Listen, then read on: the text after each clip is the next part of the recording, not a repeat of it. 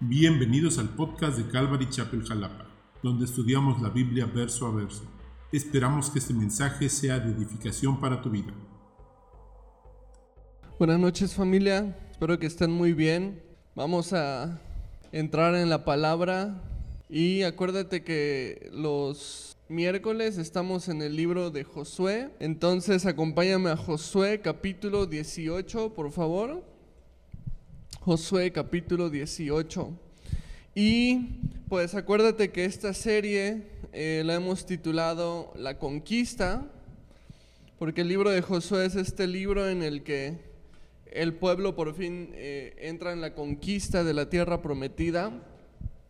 Y hemos estado viendo la repartición de la tierra prometida eh, ya desde hace algunos capítulos. Hoy vamos a terminar de ver esta repartición de la tierra, que es en realidad Dios cumpliendo su palabra, Dios cumpliendo la promesa que le había hecho a Abraham hace años atrás y la promesa de Dios es importante que nos demos cuenta que la promesa nunca cambió. Y el plan de Dios nunca tuvo que ser modificado. E, él es fiel a su promesa, su plan se cumple como debería cumplirse. O sea, no hubo nada que echara a perder el plan de Dios o la promesa de Dios. Y eso es importante que lo veamos mientras que estudiamos eh, precisamente esto, ¿no? La repartición de las tierras.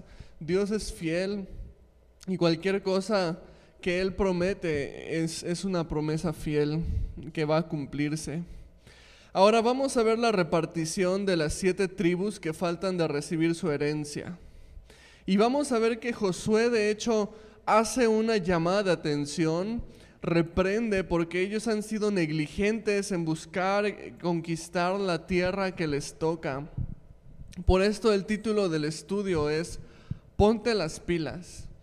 Porque esa es realmente la exhortación de Josué a las tribus que, que ya, ya este, está la tierra, pero ellos no hacen nada por conquistar la tierra, no hacen nada por, por tomar posesión y entonces Josué les llama la atención, les dice, no sean negligentes, pónganse las pilas, ¿no?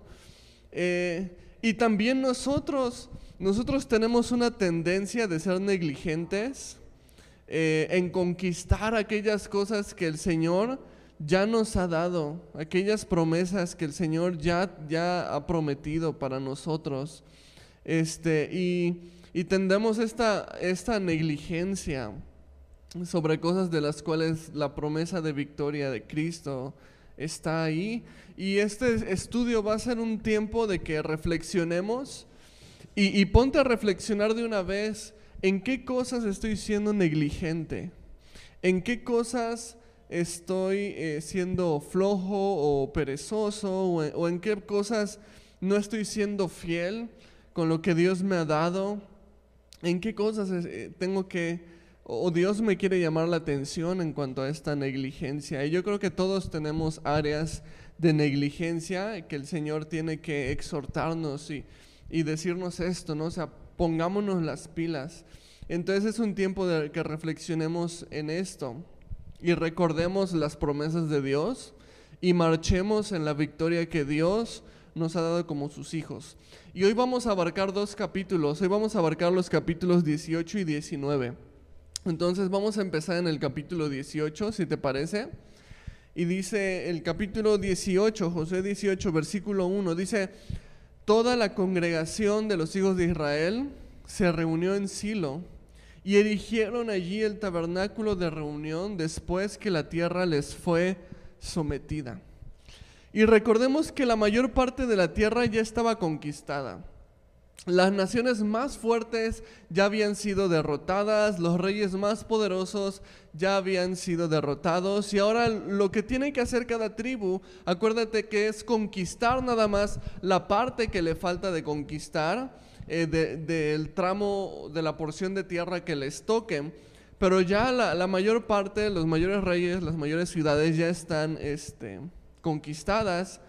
Y entonces se nos dice aquí en el capítulo 18 que por fin dice que se erige el tabernáculo en la tierra prometida. Acuérdate que el tabernáculo es el lugar en donde el pueblo viene para relacionarse con Dios a través de las ofrendas y los sacrificios. De hecho, la palabra tabernáculo significa un lugar de reunión, porque era el, el deseo de Dios que su pueblo pudiera reunirse con Él, y en ese momento el tabernáculo era la única manera de hacer eso. Entonces, eh, el tabernáculo significa esto, lugar de reunión, lugar para que su pueblo se reuniera eh, con Dios, ¿no? Y esto era, como te digo, a través de los sacrificios, a través de las ofrendas, muy diferente para nosotros hoy en día, porque ahora nosotros no necesitamos ir a un lugar físico para reunirnos con Dios, mucho tiempo hemos adoptado esta creencia de que tenemos que venir a la iglesia a visitar a Dios. Pero esto es una creencia falsa. Pablo les escribe a los Corintios en 1 Corintios capítulo 6 versículo 19. Dice, o ignoráis que vuestro cuerpo es templo del Espíritu Santo, el cual está en vosotros, el cual tenéis de Dios, que no sois vuestros entonces ya no somos como los israelitas que necesitaban ellos ir a un tabernáculo, un lugar de reunión o un templo para relacionarse con Dios, sino que Dios en su maravilloso plan preparó un nuevo tabernáculo para nosotros, un nuevo lugar de reunión que es nada más ni nada menos que nuestro propio cuerpo. Y dice Pablo a los Corintios, su cuerpo es templo del Espíritu Santo, es el es el tabernáculo del Espíritu Santo, es el lugar de reunión con el Espíritu Santo. Dios no habita ya en templos hechos con manos de hombres, Él habita en un templo que Él mismo creó, que somos nosotros. Y si, y si tú pones tu fe en Jesús, dice la Biblia que el Espíritu Santo, el Espíritu de Dios, ahora viene a estar en ti en ti, Dios habitando en tu corazón, en el corazón de su pueblo, en el corazón de aquellos que proclaman su nombre. Entonces, eh, tú puedes comunicarte con Dios, no importa en dónde sea que tú estés, en cualquier momento, eh, en cualquier lugar porque nosotros nos hemos convertido en el lugar de reunión gracias a Jesucristo. Y entonces espero que nosotros estemos aprendiendo bien esta lección en este tiempo que no podemos congregarnos, ¿verdad? Porque si tu lugar de reunión era aquí, el local, el local de Calvary Chapel, pues entonces hay algo mal. Porque el lugar de reunión es, eres tú.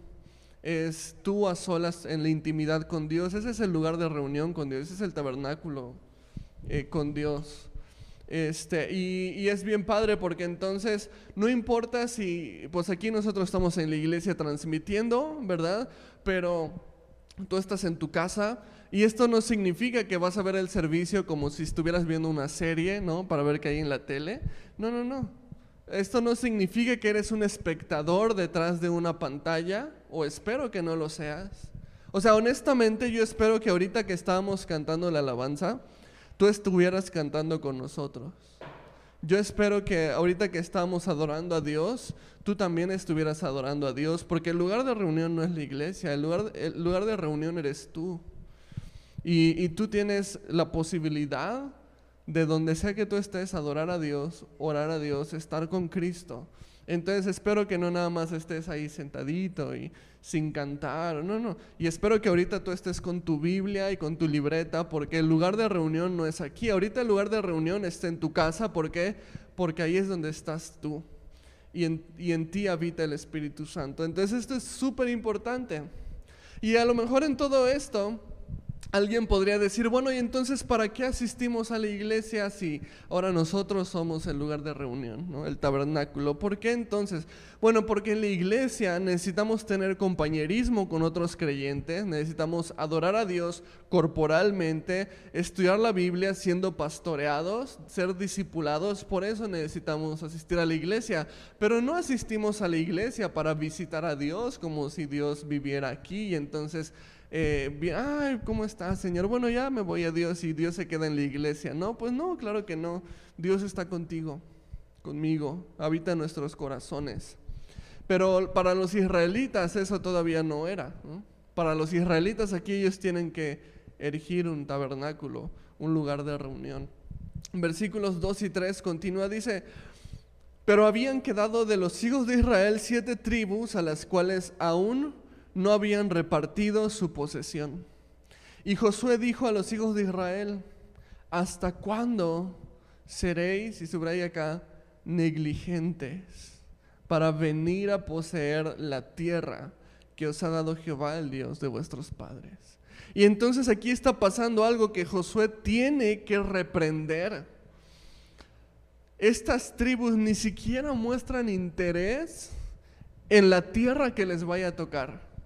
O sea, acuérdate que Caleb se acerca con Josué y dice, yo quiero ese monte, ¿no? Y, acuérdate lo que Dios había dicho a través de Moisés y entonces los de la tribu de Judá vienen y se les hace... Pero las demás tribus están así como sin hacer nada, sin pedir nada. Y entonces viene Josué y les dice, ¿qué onda? O sea, ¿hasta cuándo van a ser negligentes? ¿Hasta cuándo van a venir para poseer la tierra que les toque? Y vemos aquí que hay una apatía en el pueblo. Ahora, ¿por qué estas tribus están mostrando esta apatía? Seguramente tiene que ver con el hecho de que esta generación, acuérdate que literalmente crecieron ellos en el desierto, porque la primera generación murió en el desierto, la, la generación que salió de Egipto murió en el desierto, pero entonces sus hijos, la segunda generación, esta generación que creció en el desierto, ellos no sabían lo que era tener una casa. Ellos no sabían lo que era tener una tierra, un terreno. No, ellos habían sido nómadas por 40 años moviéndose en el desierto. Y entonces e, esto e, e, era pues algo nuevo para ellos. El hecho que, que, tú le dijeras a ellos, ahora van a vivir en una tierra, era totalmente nuevo. Ellos eran nómadas hasta ese momento. Y quizás eso se había convertido en una zona de confort para ellos. Quizás les daba miedo el cambio de ser nómadas a ahora tener un lugar fijo.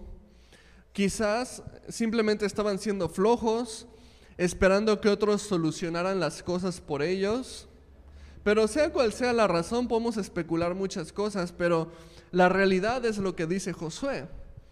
Están siendo negligentes en algo que Dios les está mandando. Y en, y en, el verso 3 Josué les recuerda, esa tierra ya se las ha dado Dios. O sea, eh, dice, ¿hasta cuándo seréis negligentes para venir a poseer la tierra que os ha dado el Dios de vuestros padres. O sea, esa tierra ya era de ellos. ¿Por qué no vienen a habitarla? Esta tierra ya se las dio Dios. Y, ellos simplemente no lo están tomando. O sea, es de ellos, pero no lo toman. Y sabes, esto me recuerda un versículo en el Nuevo Testamento que está en Segunda de Pedro, capítulo 1, verso 3. Y, esto, es, esto es para nosotros, ¿ok? Para, cuando somos negligentes y ponemos pretextos del por qué este versículo tiene que traernos al lugar, dice 2 Pedro 1.3, como todas las cosas que pertenecen a la vida y a la piedad, fíjate que dice, nos han sido dadas. O sea, esa tierra ya les había sido dada a los israelitas, ¿no? Y aquí Dios nos dice a nosotros cristianos que todas las cosas que pertenecen a la vida y la piedad ya nos han sido dadas, dice, por su divino poder, mediante el conocimiento de aquel que nos llamó por su gloria y excelencia. Y entonces es que Dios ya nos ha dado todas las cosas para que nosotros podamos llevar nuestra vida en piedad, o sea, agradando a Dios, haciendo lo que es bueno delante de Dios. Dios nos ha dado todas las cosas, todas las herramientas, pero a veces simplemente no las tomamos. Y es lo que le está pasando a las tribus, ¿no? Y nos dice aquí el apóstol Pedro que mediante su espíritu nos ha dado el poder para regir nuestras vidas conforme a su palabra y en su palabra nos da toda la guía que necesitamos para llevar una vida agradable delante de Dios, una vida ordenada delante de Dios y, cosas que Dios nos ha dado, nos ha entregado, tendemos a ser negligentes. Y entonces es un buen momento para reflexionar y mirar en qué área de nuestras vidas estamos siendo negligentes. ¿En qué área tengo que ponerme las pilas? Si es con mi familia, O sea, quizás estoy siendo negligente con mi matrimonio y entonces no es que qué difícil es vivir con esta mujer, o qué difícil es vivir con este hombre, o qué difícil es llevar esta relación. Pero entonces el apóstol Pedro dice, pero es que Dios te ha dado todas las cosas que pertenecen a la vida y la piedad. O sea, Dios te ha dado todas las herramientas como para dejarnos sin excusa. Si tan solo viniéramos a ser obedientes, podríamos comprobarlo. Tienes que saber que Dios te ha dado todas las herramientas para tu matrimonio en su palabra. Desde el diseño del matrimonio a la manera de Dios, sus bases, los valores del matrimonio. Dios nos ha dado todas las cosas para poder llevar un matrimonio que glorifique a Dios. La pregunta es si estamos siendo diligentes o negligentes, como estas tribus lo están siendo con sus tierras. Esto es algo que Dios ya nos ha entregado. Pero si somos negligentes, nos pasa como a los israelitas. La tierra ya es nuestra, pero no la tomamos por negligencia. A lo mejor sea un área con mis hijos. Digamos, es que qué difícil es estos hijos que, que, tú me diste, Señor, ¿no? Y el Señor te dice, pero todas las cosas que pertenecen a la vida y a la piedad ya te han sido dadas. Aquí están las herramientas, aquí está su palabra. A lo mejor sea en mi trato con mi prójimo. No, es que difícil es soportar a esta persona, Dios, de mi trabajo, o de mi escuela, o de mi vecindario. O sea, qué difícil. Y entonces Dios te dice, pero todas las cosas que pertenecen a la vida y la piedad ya te han sido dadas. Sea, yo ya te di todas las herramientas para que trates con estas personas y les muestres el amor de Cristo. La pregunta es si estás siendo diligente o negligente. Ponte las pilas. A lo mejor sea un pecado, ¿no? Un, pecado oculto con el que eh, estamos batallando y entonces Dios nos dice lo mismo. Dios ya nos ha dado todas las herramientas, pero es de nosotros tomarlas o no tomarlas. ¿Ok? Todo. Toma este versículo, 2 de Pedro 1.3, léelo, memorízalo, ponlo en una tarjetita, mételo en tu cartera, en tu bolsa, para que lo estés repasando y créelo, porque Dios nos ha dado todas las cosas. Dios no nos ha dejado sin herramientas. sería injusto que Dios nos dijera qué hacer, pero no nos diera las herramientas para hacerlo, ¿no? Sería injusto. Pero entonces, Dios nos ha dado las herramientas, pero no las tomamos. Y aquí está su palabra. Aquí podemos conocer a Dios verdaderamente, su voluntad. Además nos ha dado la iglesia como una comunidad de creyentes para apoyarnos. Y, hemos abierto discipulados de navegantes, que por cierto ya va a empezar Navegantes 3. Tense pendientes los que terminaron el 2, ¿no? Anuncio, pero pero tenemos estos discipulados, ¿no? Para que desarrolles una relación personal con Dios y hemos abierto discipulado de matrimonios para que conozcas las herramientas que Dios tiene para tu matrimonio. Y es, bien triste porque el último discipulado de matrimonios, bien poquitas personas se, se anotaron. Tenemos reuniones de oración, grupos pequeños para que tengas gente orando por ti, acompañándote en tu caminar con Cristo. O sea, tenemos todas estas herramientas que Dios ha puesto, pero si somos negligentes, podemos tener todas las herramientas, pero no desear tomarlas. Entonces, no tenemos excusa. Y esta exhortación que hace Josué a las tribus, te la extiendo también a ti. ¿Hasta cuándo serás negligente? Y, dite, dítelo a ti mismo. ¿Cómo se dice? Bueno, háblate a ti mismo y pregúntate a ti mismo, ¿hasta cuándo vas a ser negligente? ¿Hasta cuándo vas a ser negligente, Dani? Pon tu nombre ahí. ¿Hasta cuándo vas a ser negligente? ¿Hasta cuándo? ¿Hasta cuándo piensas ponerte las pilas? ¿Hasta cuándo vas a agarrar todas las herramientas que Dios te ha dado? ¿Hasta cuándo? Dios te ha dado todas las cosas, la victoria que está en Cristo, todas las herramientas. Entonces ponte las pilas. Y estas tribus necesitan ponerse las pilas, evidentemente. O sea, la tierra ya es de ellos. Ya está la mayor parte conquistada, pero no vienen a tomarla. Versículos 4 al 6 dice, Señala tres varones de cada tribu para que yo los envíe y que ellos se levanten y recorran la tierra y la describan conforme a sus heredades y vuelvan a mí. Y la dividirán en siete partes. Y Judá quedará en su territorio al sur y los de la casa de José en el suyo al norte.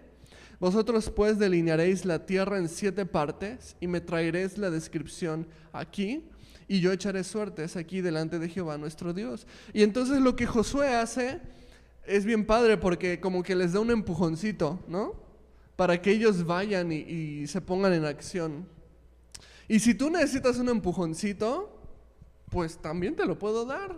O sea, dime, pastor, necesito un empujoncito para ponerme las pilas. Y por supuesto, o sea, sale y vale. O sea, no tiene nada de malo, pero acércate. Y entonces podemos rendir cuentas.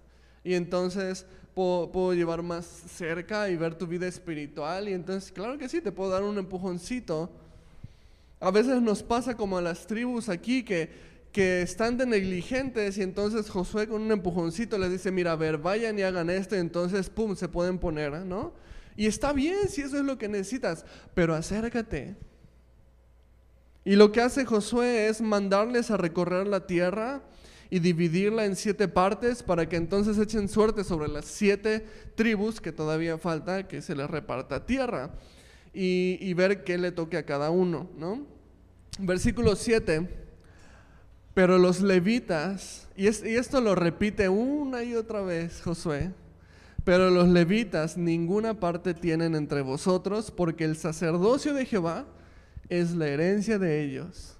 Gad también y Rubén y la media tribu de Manasés ya han recibido su heredad al otro lado del Jordán, al oriente, eso ya lo vimos, ¿no? La cual les dio Moisés, siervo de Jehová. Y entonces lo que iba a pasar con los levitas es que ellos iban a estar repartidos en varias partes de la tierra. Ellos no iban a tener un lugar fijo este, donde iba a estar la tribu de Leví, ¿no? sino que ellos iban a estar en varias partes.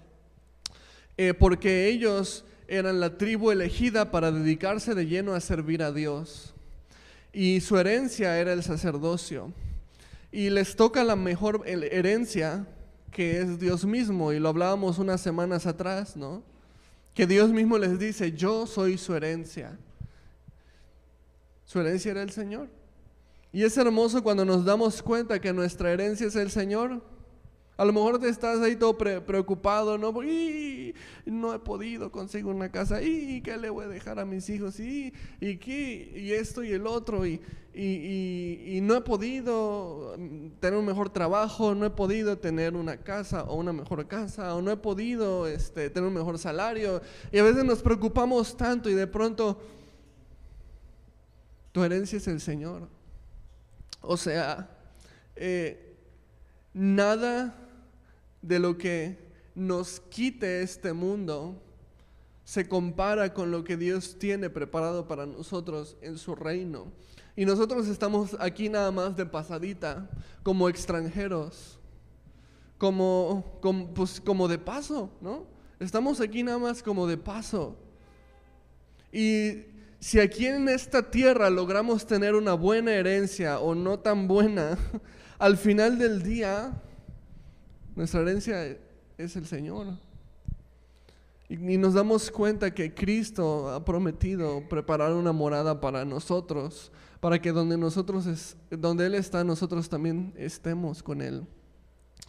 Y, y no te preocupes si en esta vida no pudiste tener tu casa propia, porque en el cielo créeme que la tendrás. Y esta promesa era para los levitas, su herencia es el Señor y esta promesa también es para nosotros por medio de Cristo. Nuestra herencia es el Señor y me parece una promesa hermosa que nos hace vivir con gozo, con esperanza y con una perspectiva diferente de lo que este mundo es. Versículos 8 al 10 dice, levantándose pues aquellos varones fueron y mandó Josué a los que iban para delinear la tierra diciéndoles, id recorred la tierra y delineadla, y volved a mí, para que yo os eche suertes aquí delante de Jehová en Silo. Fueron pues aquellos varones y, recorrieron la tierra, delineándola por ciudades en siete partes en un libro, y volvieron a, a Josué al campamento en Silo. Y Josué les echó suertes delante de Jehová en Silo, y allí repartió Josué la tierra a los hijos de Israel por sus porciones. Y entonces lo que vamos a ver, todo el resto del capítulo 18 eh, es, y también el 19, es precisamente la repartición de tierras de estas siete tribus. Y como lo hemos hecho antes, no vamos a leer todo. Vamos a ver nada más algunos detalles importantes que se nos dan, porque todo lo que tenemos de aquí en adelante, la mayor parte son puros nombres de tierras que se les repartieron, Pero entonces continúa el versículo 11 y dice, y se sacó la suerte de la tribu de los hijos de Benjamín conforme a sus familias. Entonces la primera tribu que recibe herencia es la tribu de Benjamín. Y vemos la repartición de su territorio en todo lo que resta del capítulo 18. Ahora, si entramos en el capítulo 19, por favor, y vamos al 19, vemos en el versículo 1 la siguiente tribu que recibe herencia, y dice 19.1, la segunda suerte tocó a Simeón, para la tribu de los hijos de Simeón, conforme a su familia, y su heredad fue en medio de la heredad de los hijos de Judá. Y entonces la segunda tribu de estas siete que faltan fue la de Simeón, que recibe como eh, pues, su herencia. Y como te digo, no vamos a leer todo, ¿verdad? Pero por si quieres ir, ir marcando tu Biblia, te voy diciendo en qué versículos este, están las, las siguientes tribus, ¿ok? Entonces, eh, seamos eh, estudiantes bíblicos, agarra tu plumón, agarra tu pluma, este, para que puedas ir ubicando en dónde están las siguientes tribus. En el versículo 10 dice, la tercera suerte tocó a los hijos de Zabulón. Ahí está la siguiente tribu, la tercera de estas siete que faltaban, la de Zabulón. Si te vas después al versículo 17, dice, la cuarta suerte correspondió a Isaacar. Entonces ahí vemos la cuarta tribu, la de Isaacar, que recibe su herencia. Si de ahí nos vamos al verso 24, tenemos la tribu de Aser. Dice, la quinta suerte correspondió a la tribu de los hijos de Aser conforme a sus familias. Ahí está la quinta. Si nos vamos al verso 32, tenemos la sexta. Dice, la sexta suerte correspondió a los hijos de Neftalí, conforme a sus familias. Y de aquí nos vamos al 40 y tenemos la última tribu de estas siete que faltaban, que es la tribu de Dan, dice el versículo 40. La séptima suerte correspondió a la tribu de los hijos de Dan, conforme a sus familias. Ahora, ¿Cuál es la importancia de que leamos cada una de estas tribus que reciben su herencia? Hay dos cosas muy importantes. En primer lugar, el hecho de que estas tribus hayan sido negligentes, eso no iba a hacer que Dios cambiara de parecer en cuanto a su promesa. Te lo repito, el hecho de que estas tribus hayan decidido ser negligentes no cambia el parecer de Dios en cuanto a su promesa. O sea que Dios ya les había prometido esas tierras y ni aún su negligencia logró hacer que Dios cambiara de parecer. Y de pronto es algo increíble cuando nos damos cuenta que a pesar de nuestra terquedad, a pesar de nuestra negligencia, a través de nuestra rebeldía, a pesar de todas estas cosas, de pronto nos damos cuenta que Dios sigue siendo fiel. A pesar de nuestras fallas y nuestros errores, Dios sigue siendo fiel. A pesar de nuestros pecados, nuestros desaciertos, Dios sigue siendo fiel. Y de hecho la Biblia nos deja esto muy en claro en 2 Timoteo 2:13. Dice, si fuéramos infieles, Él permanece fiel. Él no puede negarse a sí mismo. Entonces, qué importante es que notemos que Dios permaneció fiel, ¿no? O sea, date cuenta de eso. Y quizás alguien necesite escuchar esto hoy. El hecho de que hayas sido infiel a Dios no significa que Dios va a hacerte infiel a ti. Porque nuestro Dios es fiel.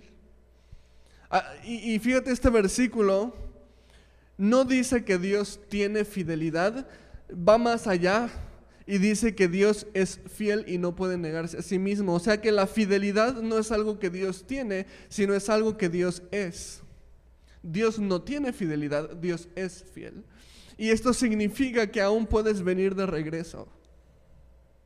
Por si te lo estabas preguntando, ¿será que todavía tenga chance? ¿Será que todavía pueda regresar?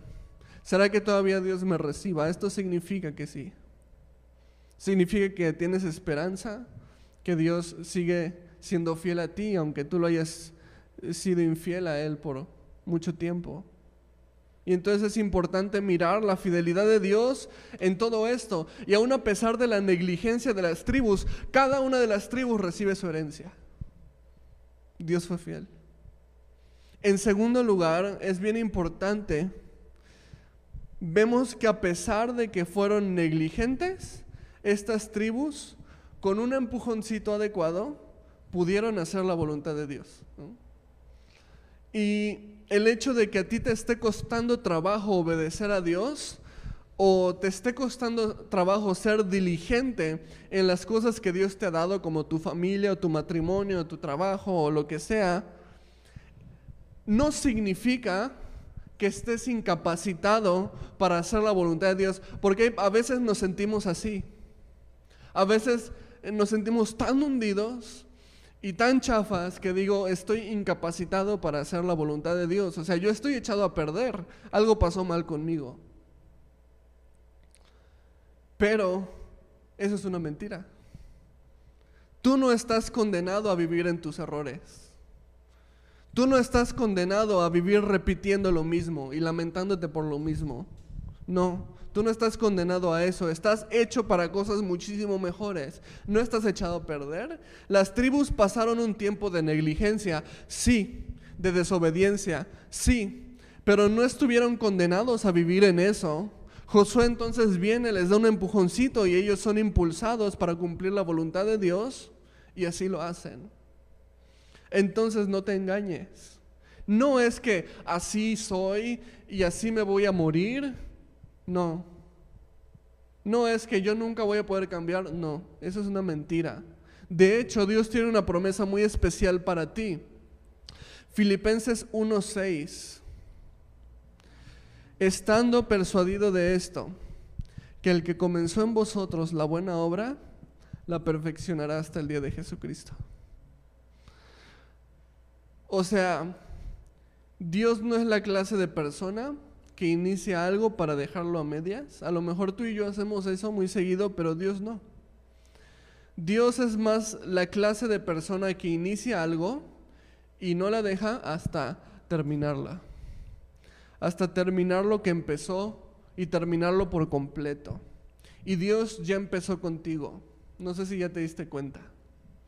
Y si no te has dado cuenta, el hecho de que estés escuchando este mensaje ahorita es que es cierto que Dios ya empezó contigo. Eso significa que Dios no te va a dejar a medias. Eso significa que no estás condenado a seguir con los mismos errores toda tu vida. Eso significa que no puedes tirar la toalla ahorita, solamente porque te has dado cuenta que sigues siendo una obra incompleta, porque a lo mejor tú y yo somos una obra incompleta todavía, pero eso no significa que no vayamos a ser terminados solamente somos una obra en proceso. Y no tiras la toalla solamente porque eres una obra en proceso. No puedes tirar la toalla ahorita porque Dios ha prometido terminar la obra. Así como lo hizo en estas tribus. Y cada una recibe su herencia a pesar de su negligencia, a pesar de, así con nosotros también. Pero entonces, ¿qué podemos hacer?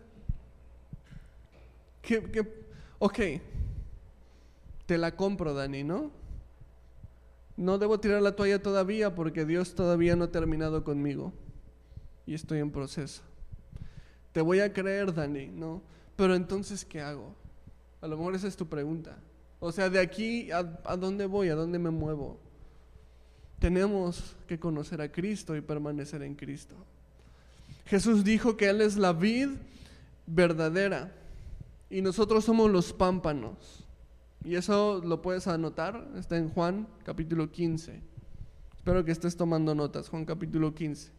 Jesús dijo, yo soy la vid verdadera Y más adelante dice, ustedes son los pámpanos. ¿Qué es la vid? La vid es la planta de las uvas. Eh, el tronco y los pámpanos son las ramas que se extienden. Y si tú has visto una viña, este, pues la vid es un tronco, nada más así.